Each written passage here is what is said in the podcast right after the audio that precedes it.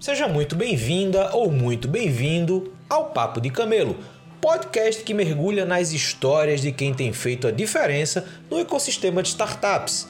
Eu sou o Luiz Gomes, criador de conteúdo na Camelo, e estou aqui para fazer você refletir sobre temas fundamentais na jornada de criação e desenvolvimento de startups, indo além dessa corrida de unicórnios. One, two.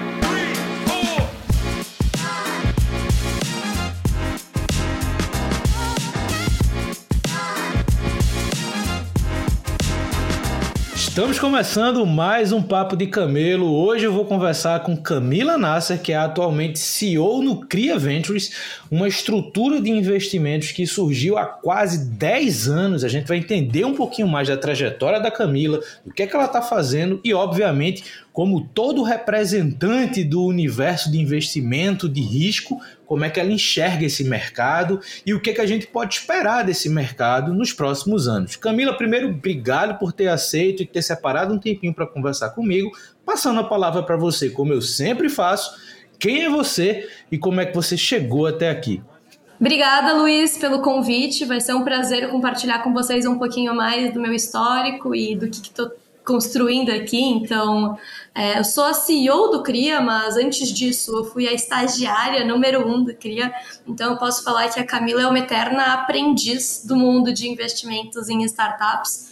Uh, me formei, na verdade, em comunicação lá na SPM em 2016, mas em 2014, quando eu estava procurando minha primeira oportunidade de emprego. E aí, para ser honesta, nem sabia que eu queria trabalhar com startups, com investimentos, com o mercado financeiro, mercado de capitais. Eu era bem focada assim em negócios de impacto, mas eu conheci o Frederico Riso, que era então o fundador e o CEO do CRIO. Na verdade, eu gosto sempre de brincar que na época ele era um lunático, né? Uma pessoa, um visionário querendo trazer uma ideia que não existia no Brasil, essa ideia de que todo mundo deveria poder participar ativamente da inovação, poder investir de fato. Então conheci o Fred na mesma no mesmo dia que eu estava entrevistando para o meu primeiro emprego em uma empresa de mídia bem antiga, assim. Então foi o dia que eu vi o novo e eu vi o velho assim no mesmo dia e falei não eu quero trabalhar com o futuro, eu quero trabalhar, é, eu quero trabalhar com a revolução do mercado de capitais mesmo.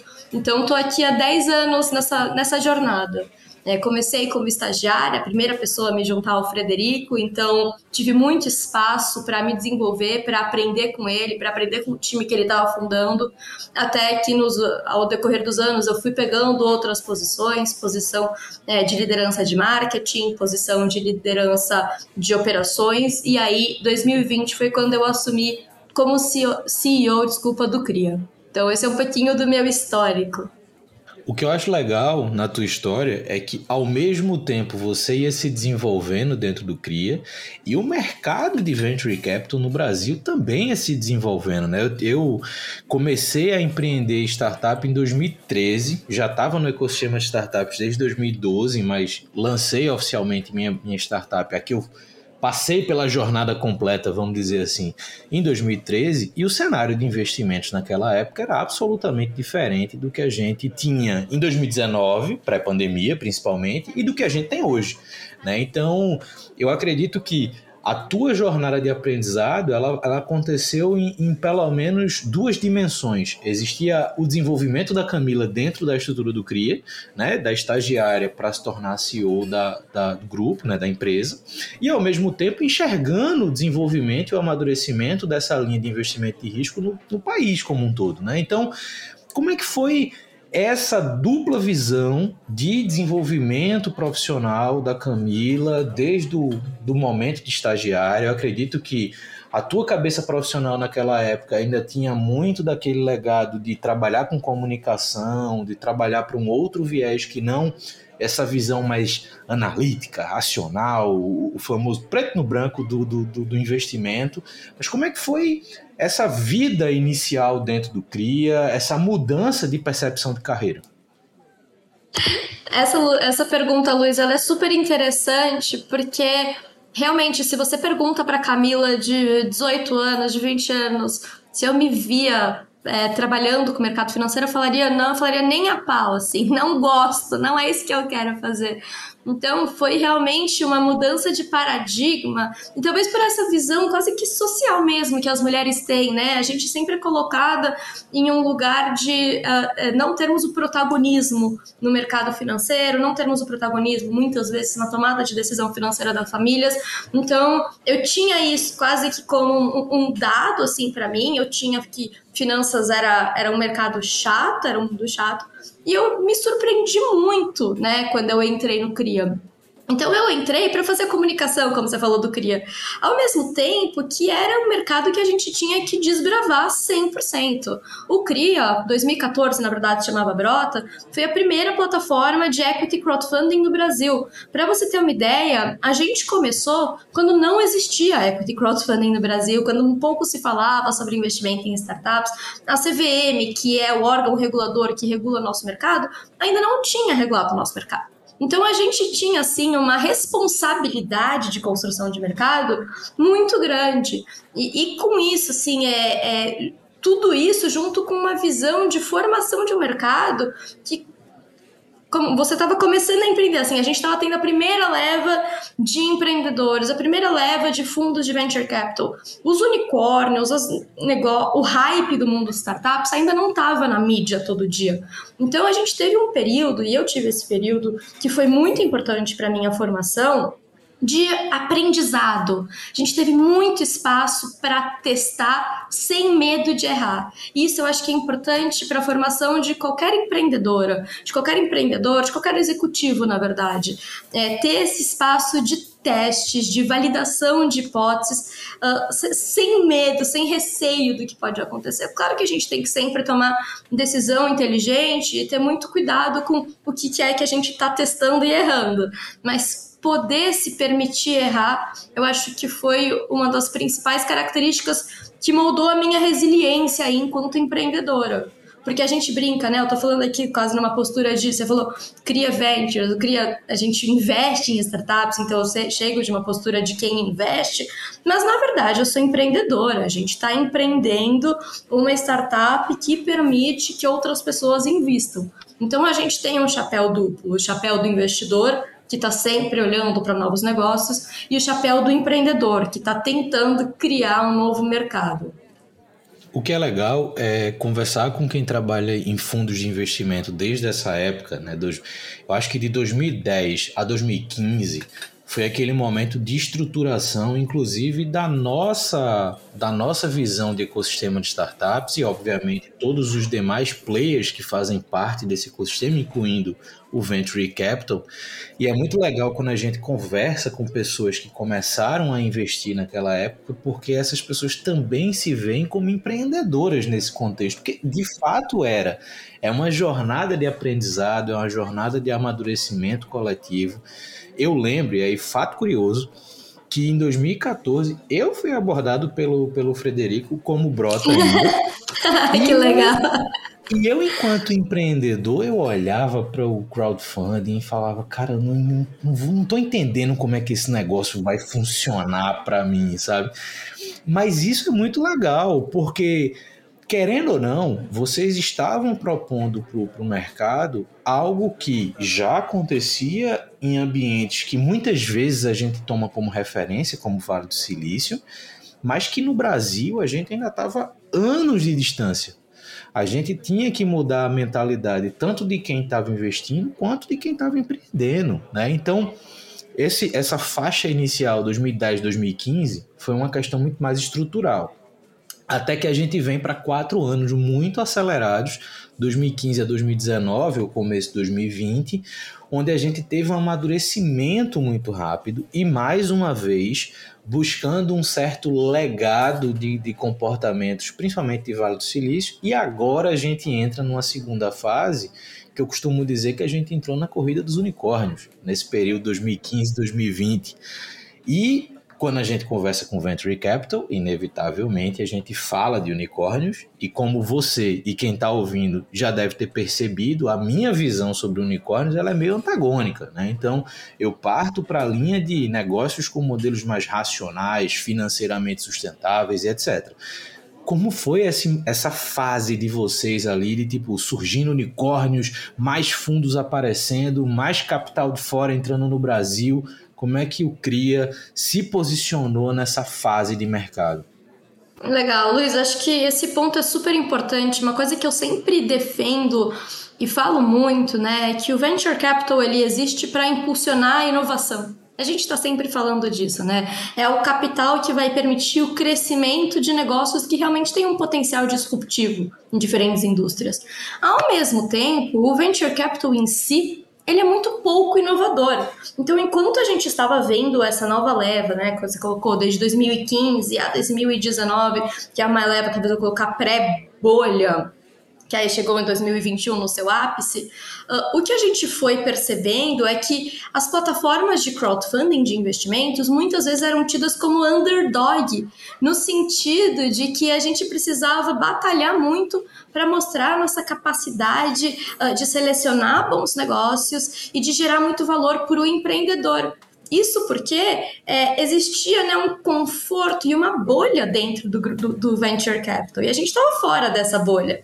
Ah, então, é, isso foi legal porque a gente conseguiu participar do venture capital, mas sempre com uma postura crítica de quem assiste de fora, de quem não foi convidado para a principal festa. E, e na época, isso até nos machucava um pouco. E agora eu vejo que foi um privilégio, porque isso nos permitiu é, fugir do FOMO. Todo venture capital, né, quer dizer, não todo, não, vou, não vamos generalizar nunca, mas muito venture capital se comportava no formato de. Gente falava com muito empreendedor que falava: olha, recebi não atrás de não, 70 nãos de venture capital. Aí um me deu sim, todo o resto voltou atrás. E aí, posso investir? Então existia um comportamento do FOMO, um comportamento de siga a liderança. Eu era cobrada pelo meu conselho, eles falavam, pô, tem fundo aí que seleciona um negócio para investir em menos de uma semana. Como é que vocês estão indo tão devagar para selecionar um negócio? Em uma semana você não tem tempo de selecionar direito. Né? Você não tem tempo de analisar com profundidade que se merece a análise de um bom negócio. Uh, então, assim, a gente tinha sofria essa pressão porque o venture capital estava se moldando de uma forma que era muito focada no, no fomo mesmo, na unicornização, mas a gente não fazia parte dessa festa. E aí, com isso, a gente conseguiu realmente trabalhar e criar um portfólio de negócios muito mais pé no chão negócios mais saudáveis. E essa é a nossa tese no CRIA hoje. Eu gosto de trabalhar com empreendedores visionários, empreendedores que que miram a lua mesmo, mas que mantêm o pé colado no chão, que sabem que existe um processo para se chegar lá. Empreendedores uh, que não têm as suas próximas rodadas em tese garantida, porque eles sabem que eles precisam ser muito eficientes com o dinheiro, trabalhar bem os unit economics. E esse foi o portfólio que a gente criou no CRIA. Então hoje o CRIA, ele tem uma taxa de retorno, a gente tem 14 exits, né, 14 retornos no nosso portfólio. A gente tem mais mais exit que muito fundo que é considerado top tier no Brasil.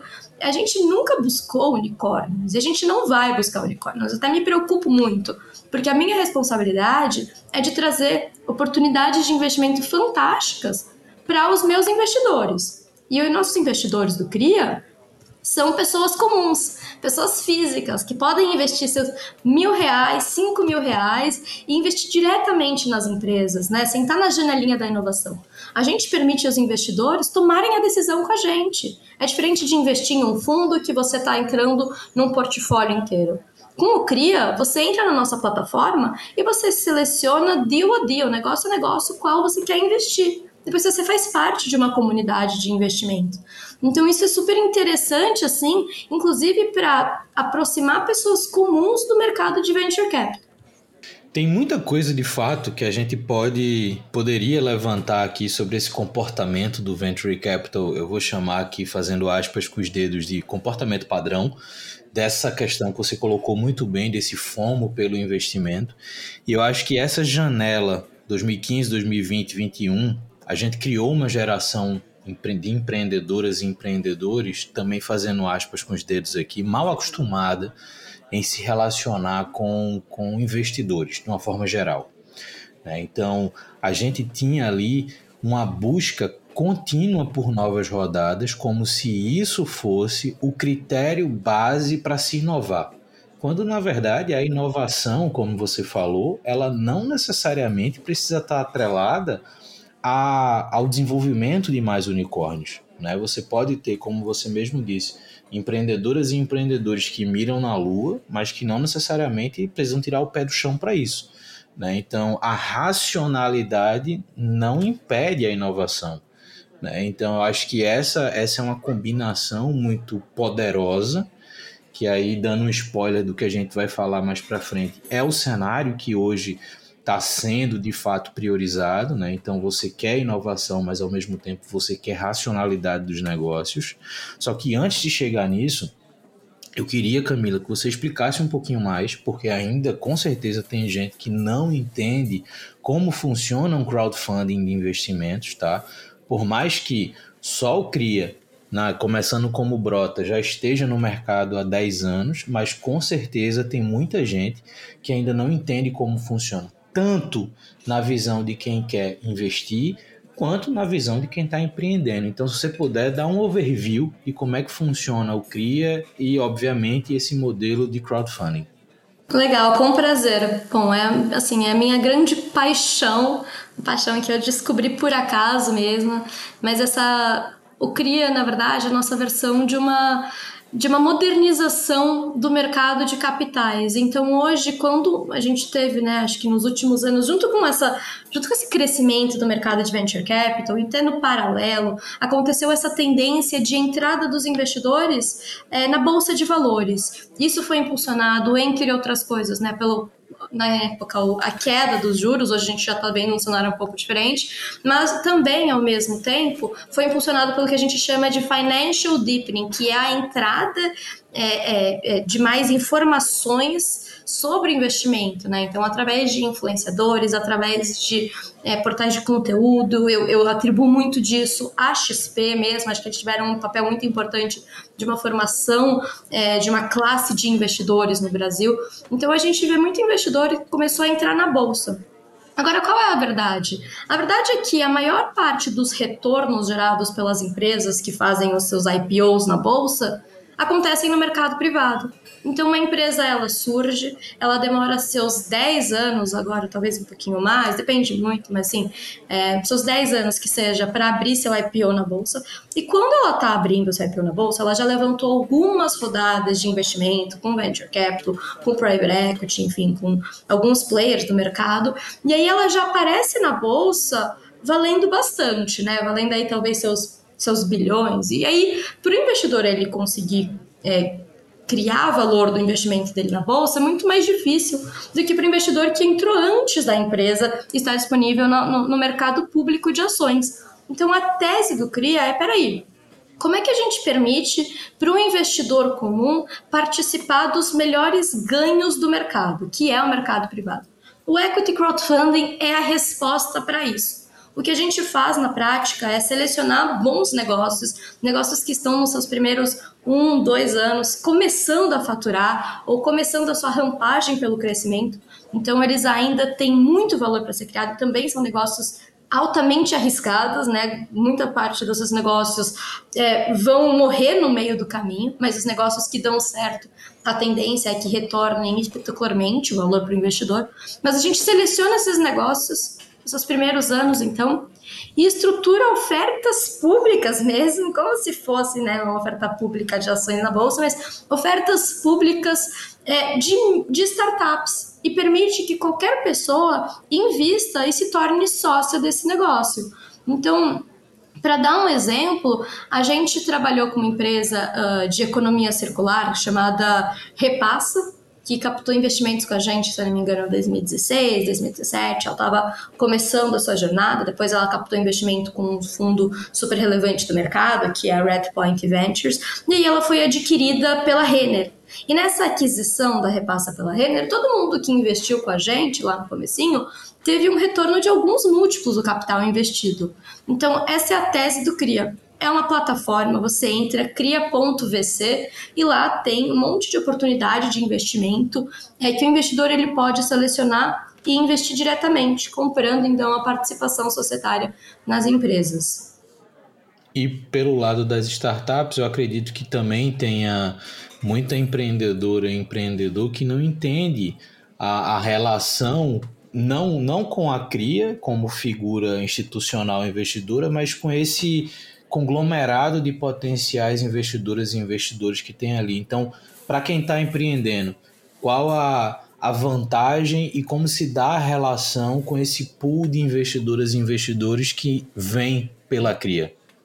Legal. Bom, acho que o nosso maior, uh, assim, o que a gente gosta de trazer para os empreendedores é uma comunidade de embaixadores pessoas que vão disseminar o seu negócio, pessoas que vão, se você tem produto ou serviço, consumir seus produtos e serviços. E a gente tem caso muito real. Tem uma empresa no nosso portfólio, Cervejaria Leuven, que agora, né, quando ela captou com a gente na Cervejaria Leuven, agora cresceu, fez vários M&As com outras cervejarias e a Companhia Brasileira de Cervejas Artesanais, a gente brinca que eles estão criando a Ambev para o mundo de cervejarias artesanais, eles têm uma comunidade de acho que mais de 900 investidores e pessoas que são super vinculadas ao negócio, pessoas que é, fizeram, né, uma vez a, cervejaria Leuven ela estava em uma competição para entrar no grupo Pão de Açúcar. É, quem tivesse mais cervejas consumidas no grupo, é, assim, no, no, no, ponto de venda, no varejo, durante um mês ganharia é, uma entrada por alguns anos a comunidade inteira foi, foi para os pontos de venda comprar, chamando a gente para comprar e ganhou assim de disparado a competição. Então é uma comunidade que realmente gera valor para o negócio. Então, para o empreendedor, a gente oferece isso, uma comunidade, e dentro dessa comunidade também, individualmente, a gente tem é, CEOs de empresas de capital aberto, empreendedores até de unicórnios, é, gente de fundo de venture capital, uma miscelânea de investidores que consegue também, no individual, gerar valor para a empresa. Mas tudo isso a gente consegue é, acoplar de uma forma a garantir uma boa governança através da nossa estrutura de contrato. Então, o CRIA hoje exerce um papel de representante dos investidores. Então, para a questão burocrática, a gente não, não a, a empresa não precisa lidar individualmente com centenas ou potencialmente milhares de investidores, é, ela lida diretamente com CRIA na questão burocrática, é, mas ela conta então do, com os benefícios de se ter o CRIA é, em, em, termos de comunidade de investidor, uma, essa miscelânea. Então é um pouquinho é, é, é, um, é um equilíbrio assim entre comunidade e um único ponto focal para facilitar a gestão. O que é legal é que vocês conseguiram potencializar a visão que a gente tem e muito se discute sobre o smart money, né? Então, uhum. geralmente quando uma startup está no início da jornada, vai pegar um, um investidor ou um investidor anjo, vai pegar ali um, um seed money. Se fala muito nessa questão do, do smart money, da participação dessa figura investidora no dia a dia da startup, e eu acho que vocês conseguiram com esse formato de crowdfunding, potencializar isso, né? Quando você tem muita gente com pequenos pedacinhos da, da startup, você tem centenas, como você falou, potencialmente milhares de pessoas interessadas no sucesso daquele investimento. E, obviamente, quando você junta essa diversidade de capacidades, conhecimentos, redes, aberturas, você consegue, de fato, criar ali um, um, um mar de oportunidade muito mais interessante do que se você tivesse uma única figura investidora. Só que você contou aí o exemplo dessa startup que foi adquirida aí pelo, pela Renner, e, e, o que eu achei interessante é que na, nesse exemplo vocês foram ali talvez o investidor seed ou pré-seed uhum. antes da Redpoint. E eu queria entender mais ou menos em que momento se existe um momento padrão, vamos dizer assim, mas em que momento uma startup poderia buscar o CRIA, poderia é, estruturar uma estratégia de captação com crowdfunding? Na tua visão e na tua experiência, qual o melhor momento é, para que esse movimento de captação com diversidade de investidoras e investidores faça sentido? Legal. Hoje a gente atua principalmente no CID ao Série A, então, os nossos cheques, né, cheque da comunidade, vão de 1 milhão a 15 milhões. Uh, e, a, e, assim, o nosso limite de faturamento, isso aí é uma questão até regulatória, é de 40 milhões. É, a gente busca trabalhar com empresas, né, a gente não trabalha com ideias, a gente trabalha com negócios já formatados que eventualmente já fizeram sua primeira rodada de investimentos, né, pré-seed ou é, Friends, Family and Fools, que a gente chama, então a primeira primeira validação e já construíram o seu MVP e, e, e, geralmente assim já tem o seu market fit. Por que isso é importante? Porque a gente está falando no final das contas de uma oferta de investimentos pública. Então, se você está trazendo um público para investir dentro do negócio, é muito importante o empreendedor ele ter uma clareza dos seus próximos passos. Então a gente busca trabalhar mais com isso, mais com seed, a série A, empresas que já começaram seu faturamento, que já estão na sua jornada. Pô, bacana. Então a gente pode dizer que ali uma startup que já está em operação, ou já recebeu um capital anjo, já passou por uma aceleradora, que já não tem mais aquela demanda de conhecimento base para colocar e posicionar o negócio no mercado, mas que de fato quer estruturar, quer consolidar aquele negócio de fato é, na, no ambiente ou na estratégia de mercado que tem ali. Pô, legal.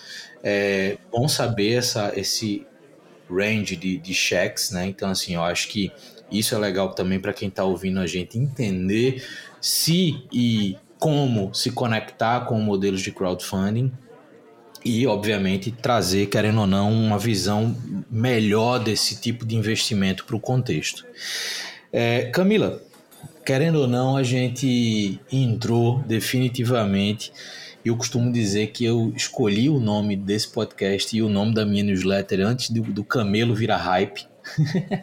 É, mas a gente chegou num momento de mercado que essa visão antagônica dos unicórnios, ou seja, da, da busca por startups que tenham uma estrutura de negócio que seja financeiramente sustentável, que obviamente sejam inovadoras sim, mas que não deixem de lado esse desenvolvimento de negócio mais racional, é, isso se tornou um ponto focal, isso se tornou uma prioridade quando a gente fala de teses de investimento, inclusive de players que cinco anos atrás estavam nesse fomo pelo próximo unicórnio.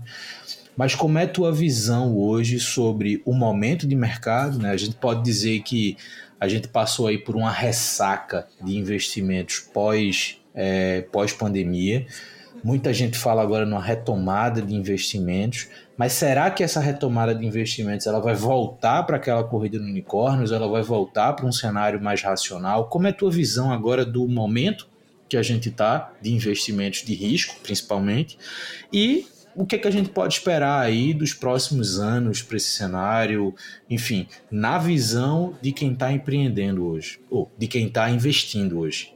Legal. Acho que estava lendo, inclusive, hoje o reporte que a CB Insights lançou sobre como foi a performance do mercado de venture capital global no último trimestre. E uma coisa interessante é que é, no último trimestre a gente teve uma, um número de unicórnios global de seis, um total de seis unicórnios, uma queda de 40% no número de unicórnios, se a gente for comparar com o semestre, com o trimestre, perdão, anterior, e esse é o menor número há seis anos. Para mim, isso é uma ótima notícia, Luiz, porque o que significa isso? Se a gente for ver, por exemplo, recentemente tivemos aqui a aquisição da Loom pela Atlassian, né? A Loom é um software de gravação de telas que, enfim, é usado por milhões e milhões de pessoas, e eles foram adquiridos pela Atlassian por 975 milhões.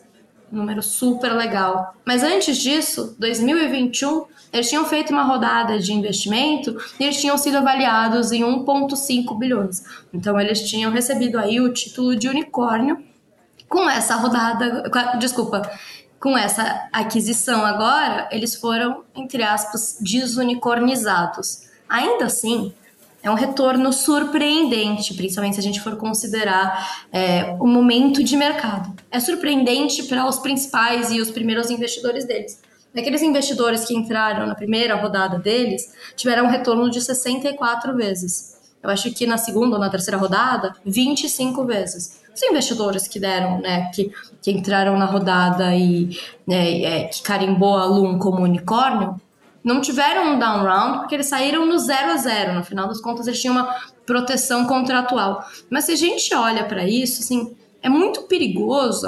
É, é, dois, é muito perigosa a caçada unicórnio. Porque o que, que significa unicórnio? Significa que algum investidor, é, e às vezes a gente não tem muita clareza dos incentivos para isso, mas alguns investidores carimbou o valuation dessa empresa. E pode ser qualquer coisa, né? Tem empresa que realmente merece unicórnio, tem empresa que não. A gente está vendo muito down round de empresas que eram tidas como unicórnio e agora tiveram que reajustar os seus números e o seu valor também. Isso é muito prejudicial para o investidor.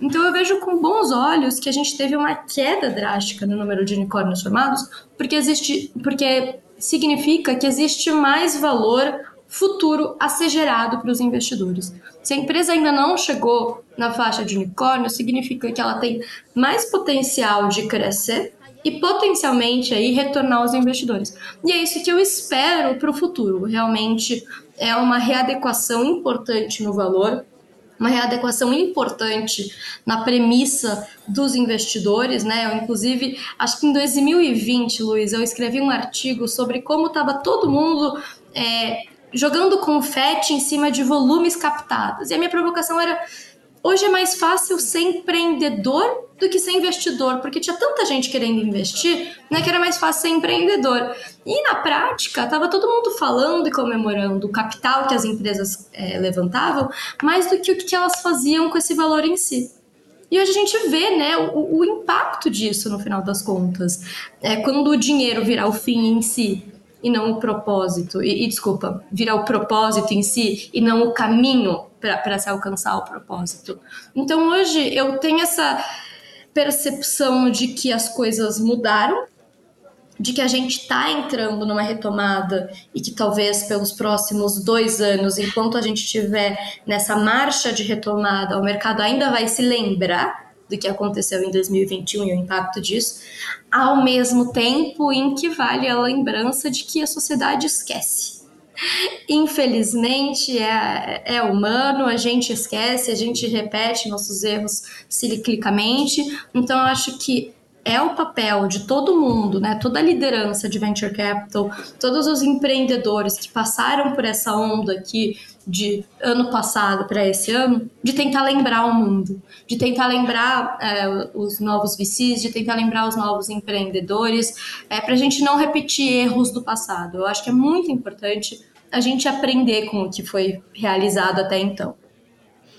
Isso que você falou, acho que é muito importante. Tem alguns pontos que eu acho que, que merecem ser reforçados. O primeiro é essa visão de valuation de startups, né? A gente e eu já passei isso diversas vezes, discutir com empreendedoras e empreendedores sobre, ah, mas qual o valuation da minha startup? E no final do dia, o valuation da sua startup se tornou uma regra de três entre o que a pessoa está disposta a colocar de dinheiro e o quanto isso vai gerar de equity para essa rodada de investimento. Só que isso traz a reboque um problema estrutural que, querendo ou não, estourou nesses últimos dois, três anos. Né? Então, muito, e aí também muito se falou sobre isso, e bacana isso que você publicou em 2020, porque eu acho que reforça o que eu vou dizer agora, que muito dessas justificativas, inclusive desses layoffs atrás de layoffs, não era que ah, a empresa está passando por uma reestruturação estratégica, é porque se criou uma cultura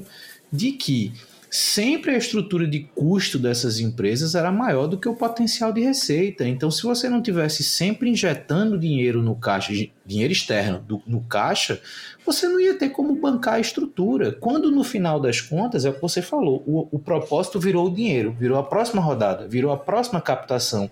Os empreendedores, e aí sem generalizar também, mas eles foram se especializando em captação de dinheiro e não em entrega de valor no mercado. Né? Então, eu acho que a gente tem uma oportunidade, e aí muito bom você ter falado sobre é, esse comportamento que pode acontecer no mercado, o mercado esquecer da gente voltar para aquela corrida frenética pelos próximos unicórnios, mas existe uma importância agora da gente trabalhar numa nova geração de empreendedoras e empreendedores que, sim, focam na inovação, focam em problemas relevantes, focam em ser disruptivos ou qualquer termo que as pessoas queiram usar. Porém, não esqueçam que você está criando um negócio, que você precisa ter um modelo de negócio com potencial de receita maior do que a estrutura de custo necessária para você gerar valor para aquele mercado. Essa é a premissa de qualquer negócio. E isso não deveria ser distinto entre startup e uma padaria. Cara, se você não consegue ter nenhuma projeção que a geração de receita em algum momento vai ser maior do que o custo necessário para manter aquela estrutura de pé, ou seja, que você não fique na dependência recorrente de dinheiro externo, você inevitavelmente vai passar por maus bocados no mercado ou vai cair nesse fluxo de captação contínua que não é saudável, que assim tira, como você falou, né, o propósito de fato de empreender, que é resolver algum problema, que é se tornar relevante no mercado e não só ter notícia em cima de captação, né? Então é muito bacana ouvir pessoas ligadas ao mercado de venture capital com essa com essa visão, não que outras visões estejam certas ou erradas. Eu apenas gosto de conhecer visões diferentes, visões mais racionais. Eu acho que você tangibiliza muito isso, uma visão mais racional. Vou voltar para um ponto que você colocou lá no começo.